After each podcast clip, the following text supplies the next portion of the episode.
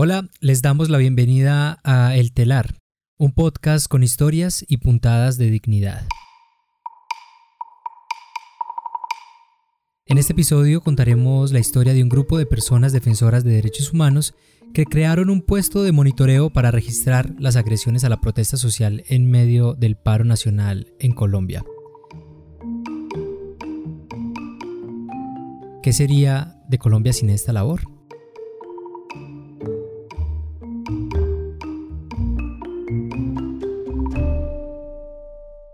Vamos a estar juntos todo el tiempo, este equipo va a ser muy grande porque vamos a estar en la mitad de la marcha.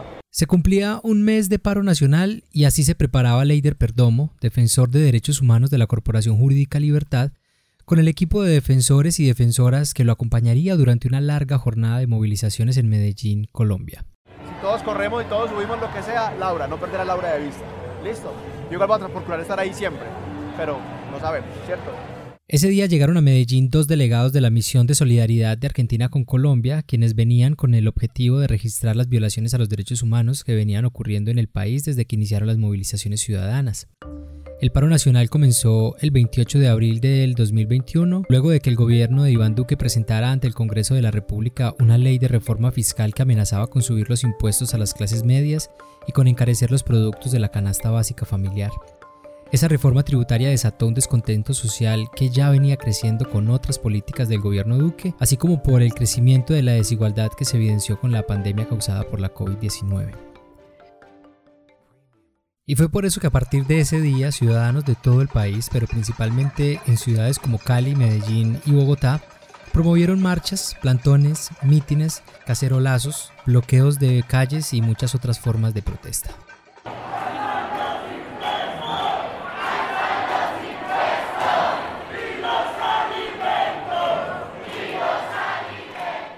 Una de las cosas que marcó el paro nacional desde el primer día es que mientras en las calles los ciudadanos se manifestaron principalmente a través del arte, la fuerza pública reprimió duramente la movilización social.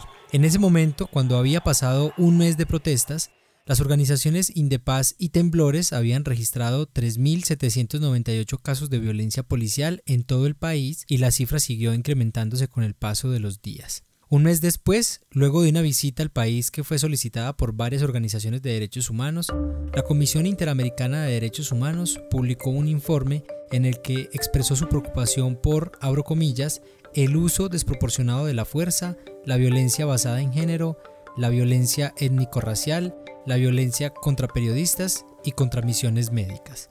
Allí también dice que la organización Temblores registró en total 4.687 casos de violencia policial y que las organizaciones que hacen parte de la campaña Defender la Libertad denunciaron 84 homicidios cometidos en medio de las manifestaciones y 1.790 casos de personas heridas, de las cuales 84 fueron víctimas de lesiones oculares.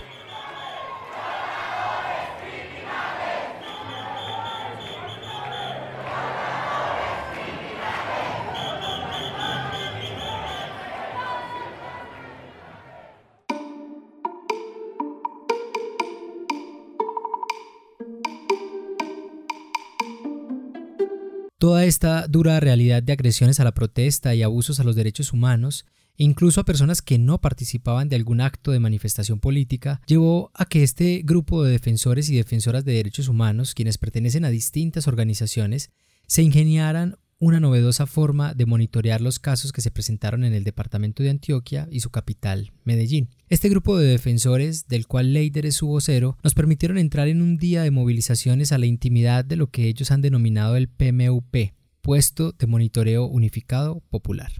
Nos montamos el PMUP, era una parodia, ¿no? Nuestro era una parodia, pues, del PMUP oficial, le pusimos el popular. Y pasó una cosa muy interesante, es que efectivamente el, oficial es un puesto de mando unificado. Nosotros éramos un puesto de monitoreo. de monitoreo finalmente, pero ellos nos entienden como un puesto de mando y una cosa muy interesante, como el segundo o tercer día, pues, y es que nos llamaban como, hey, no es posible que estos muchachos mm, se dan un poco, echen para atrás, no, no, tiene nada que ver con nosotros. El puesto de mando unificado del que habla Leider y que inspiró al puesto de monitoreo unificado popular es un órgano que reúne a las principales autoridades civiles y de policía de una localidad en Colombia con el objetivo de concentrar allí las decisiones con las cuales responder a una crisis o una emergencia. Buenos días, yo los saludo desde el PMU de la policía, donde a esta hora se registra mucha actividad. Yo quiero que escuchemos un poco qué es lo que está sucediendo acá, cómo ellos están coordinando un poco las actividades para prevenir que este paro pues se salga de control. Escuchemos un poco.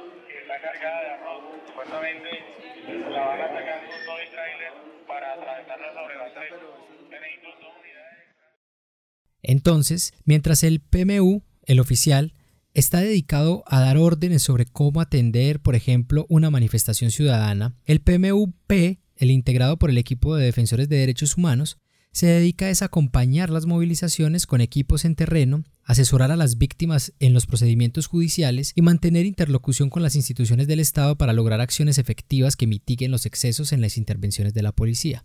Yo soy Luisa María Valencia y hago parte del proceso social de garantías. Bueno, Lisa, en este momento, ¿qué estamos, haciendo acá en el PMUP? Bueno, nosotros lo que hacemos es un seguimiento constante, un monitoreo constante a lo que sucede en la protesta. De hecho, pues es el puesto de monitoreo unificado popular, precisamente para hacer el seguimiento. Eh, vamos conversando con las triadas que están en este momento en campo, acompañando la protesta en el lugar y a la par vamos siguiendo Facebook Lives o vamos como estando atentos a redes sociales, a lo que nos comuniquen por el chat del PSG para ver qué va pasando. El PMUP opera principalmente de forma remota como medida de prevención al contagio de la COVID-19, pero ese día en que grabamos estos audios funcionó presencialmente en una sala de juntas de la Corporación Jurídica Libertad en el centro de Medellín. Durante el monitoreo de la movilización, en la sala estuvieron seis defensores de derechos humanos. Cada uno estaba equipado al menos con un computador y un teléfono celular. Uno de ellos, quien estaba encargado de recolectar videos e imágenes que sirvieran como evidencia, tenía a su disposición varios teléfonos en los que revisaba distintas imágenes que pudieran servirle. Todo el tiempo al interior del salón se escuchaban las voces de las personas que hacían las transmisiones en vivo desde el lugar de los hechos. Esas transmisiones eran reproducidas en una pantalla a la que todos mirábamos. Mientras Luisa nos contaba sobre su trabajo, lo esperado sucedió. Después de una movilización completamente pacífica, las agresiones comenzaron. En la pantalla principal del salón apareció un caso que activó la labor de todo el equipo de defensores.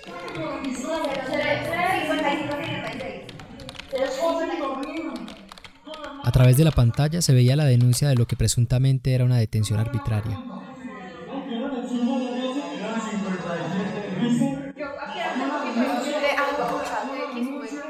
Luisa, Leiter y los demás integrantes del equipo de defensores registraron más de 20 hechos como este en menos de dos horas.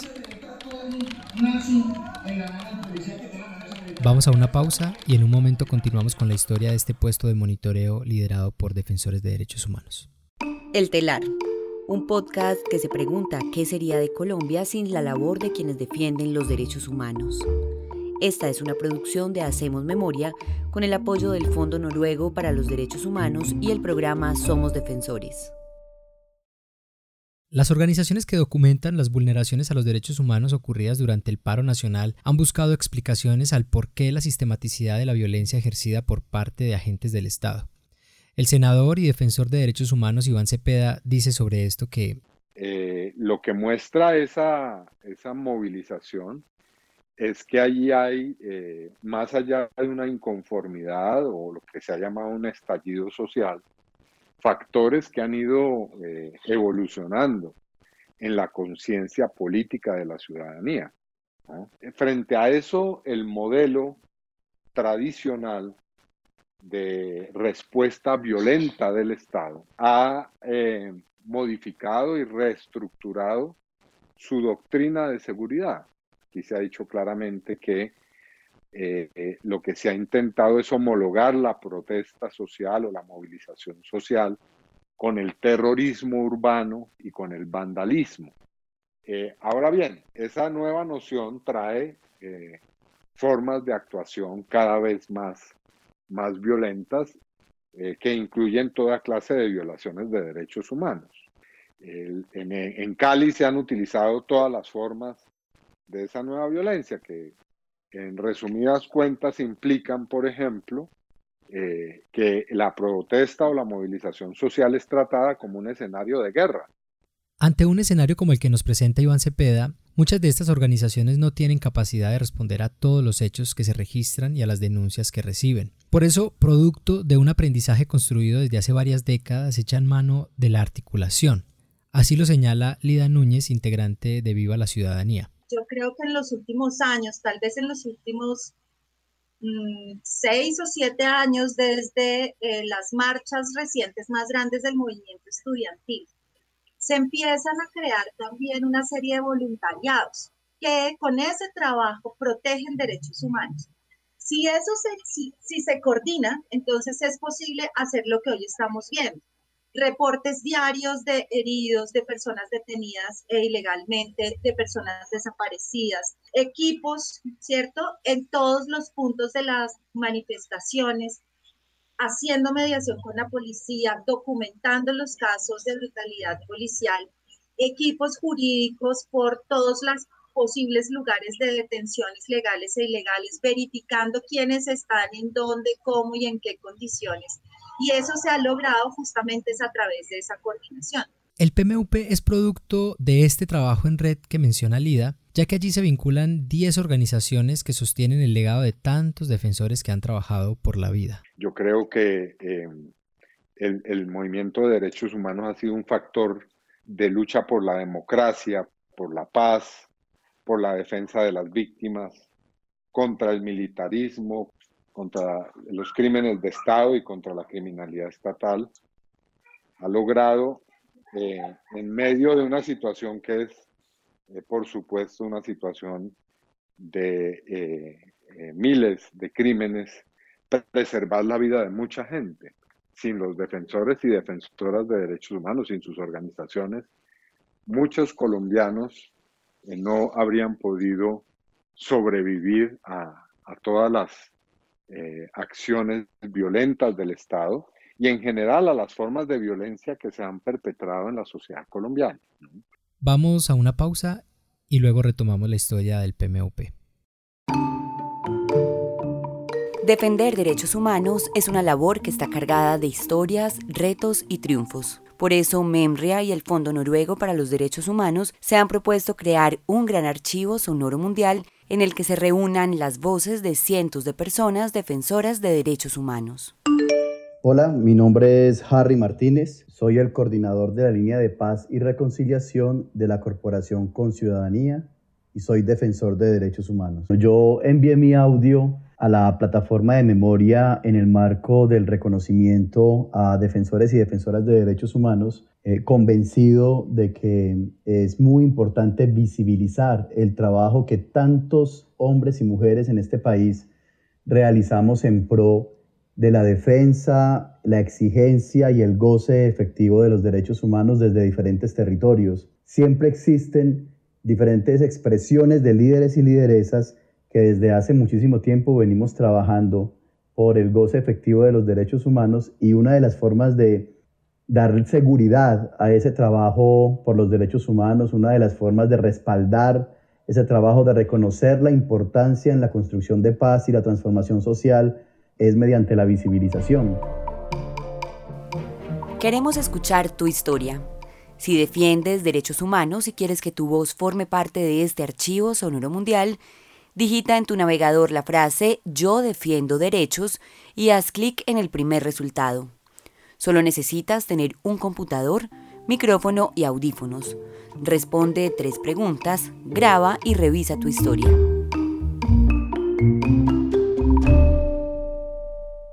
Esto es El Telar, un podcast con historias y puntadas de dignidad.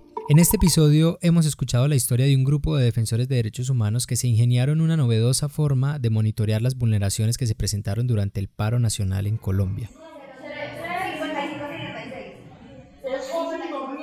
Mientras grabábamos la dinámica de SPMUP durante una enorme jornada de movilización con motivo del primer mes de paro, un caso activó al equipo de defensores y defensoras. Así lo vivía Laura Goes, una politóloga que pertenece al colectivo Chuchominga y que hace dos años se dedica a la defensa de los derechos humanos.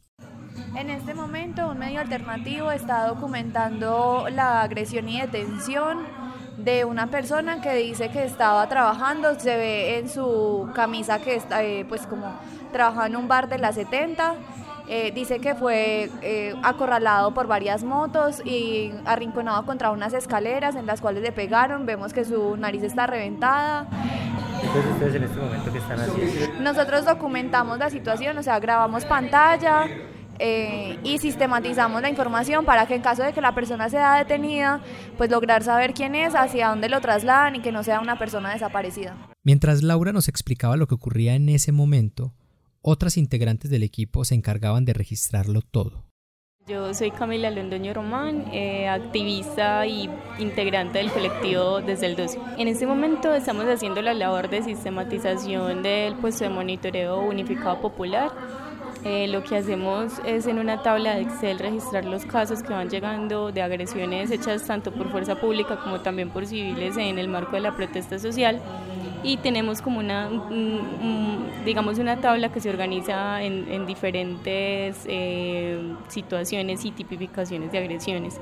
Entonces, acorde nos va llegando la información, la vamos ingresando a la tabla y eso es lo que nos arroja finalmente los boletines que se han estado sacando últimamente en, en este mes de paro.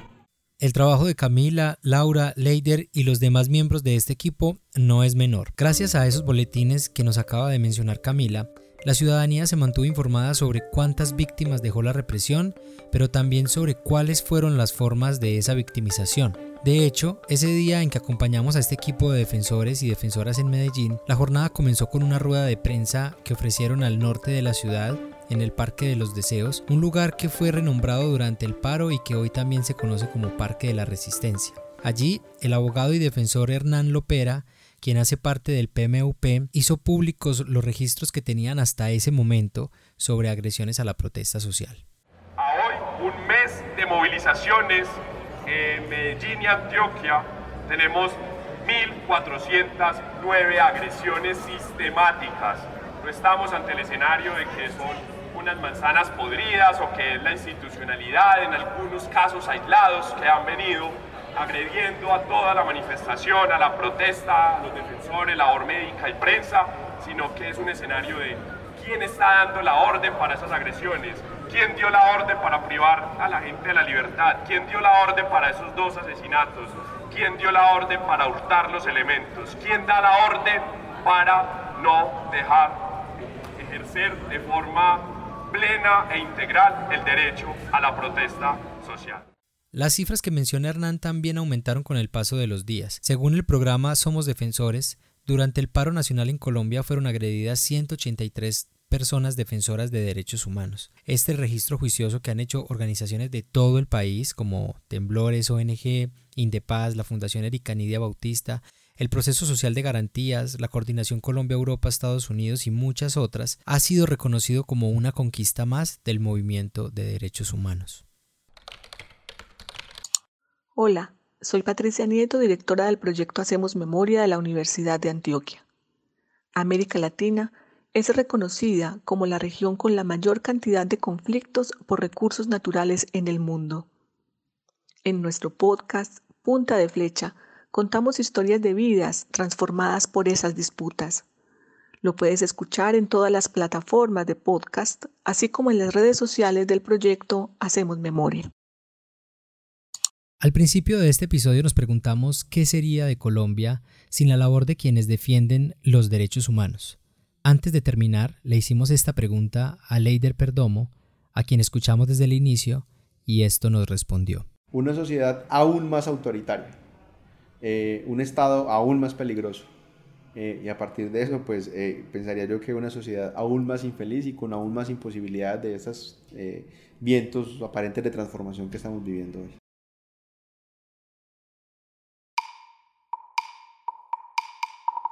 Este episodio del Telar fue producido y escrito por Esteban Tavera y Camilo Castañeda Arboleda. Daniela Sánchez estuvo a cargo de la realización sonora. La imagen de portada y la ilustración del episodio son de Laura Ospina Montoya y Jenny Giraldo García hizo las locuciones.